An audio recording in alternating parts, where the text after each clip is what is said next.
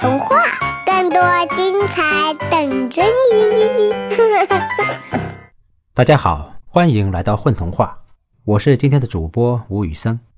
今天我给大家带来的小故事名叫《卖木棍的老婆婆》，作者宁心儿。这个故事很有日本童话的味道。至于像日本哪位童话作家的作品，大家听完就知道了。好了，现在开始吧。碰上赶集的日子最热闹了，那些摆在道路两旁的小摊子卖各种各样的小东西，比如冰糖葫芦啊、油条啊、饼干、糕点呐、水果啊。不注意的话。你不会发现有这么一个戴着火红色帽子的老婆婆，卖的是一样奇怪的东西。卖什么呢？戴着火红色帽子的老婆婆面前放的是一捆小小的木柴，整整齐齐摆放着。如果你仔细数一数的话，恰好十五根。熙熙攘攘的人群来来往往。没有人注意到这么一位奇怪的老婆婆，只有小孩子滴溜溜四处乱瞧的眼睛看见了。咦，这是什么呀？像孙悟空的金箍棒，拿起来却像羽毛一样轻，像阳光一样暖。小孩嘴巴稍微动了一下，老婆婆就知道他要问什么，笑眯眯地掩饰起来。只见。他拿起木棍，朝着天空划了一个弯弯的弧度，就好像是在画一条小彩虹似的。令小孩惊讶的是，那根木棍竟然就那样点燃了，跳动的小火苗就像一个跳舞的小精灵，太神奇了，太好玩了。小孩还想走近点，看得更仔细些，却被父母拖着往前挤入了人流。小脑袋还不停地往老婆婆那儿看，小手使劲挥舞着，一遍又一遍，仿佛在说“我要，我要”，又好像在练习老婆婆刚刚的手法。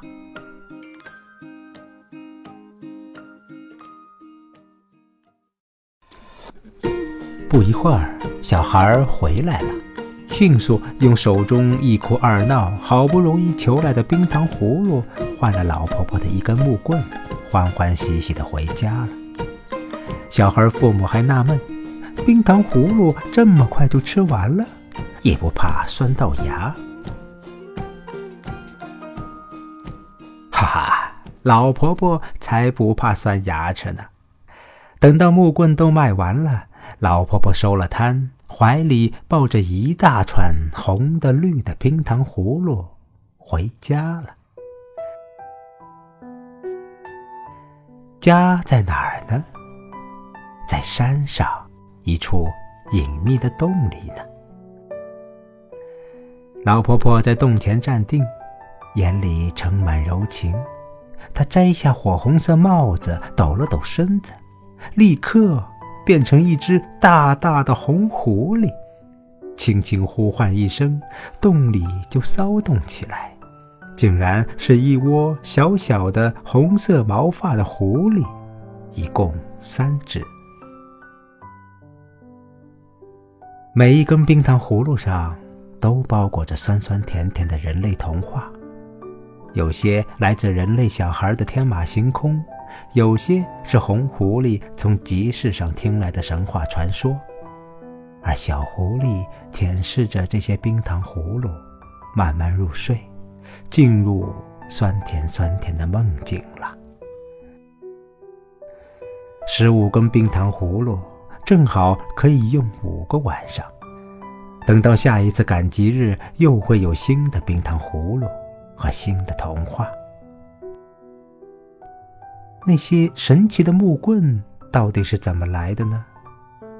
这个呀，是红狐狸在山上采集的半干半湿的小木棍，然后用一些尾巴尖尖的狐狸毛挂在杉树顶端，晾晒在太阳底下，吸收了暖暖融融的太阳光，再藏进小木棍中一起晒八个时辰。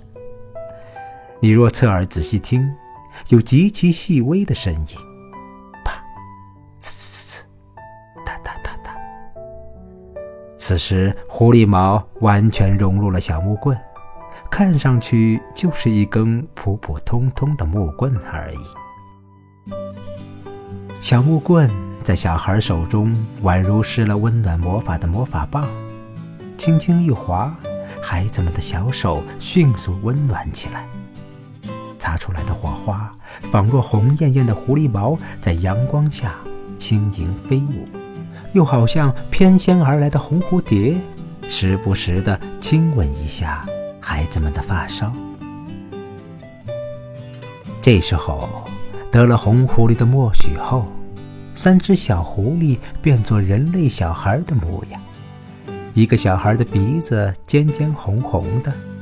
一个小孩的耳朵那里像是被冻红了，还有一个小孩的两条眉毛末端似乎被染红了。他们手牵手来到小孩子中间，孩子们没有察觉出异样，高兴地欢迎新朋友的到来。他们很快和小狐狸们打闹嬉戏在一团，那些红彤彤的小脸庞和笑起来弯弯的水灵眼睛。也分不清是小孩的，还是小狐狸的。好了，故事讲完了，大家觉得这个小故事是不是有些日本童话作家新美南吉的风格呢？欢迎大家在公众号的留言里一起讨论吧。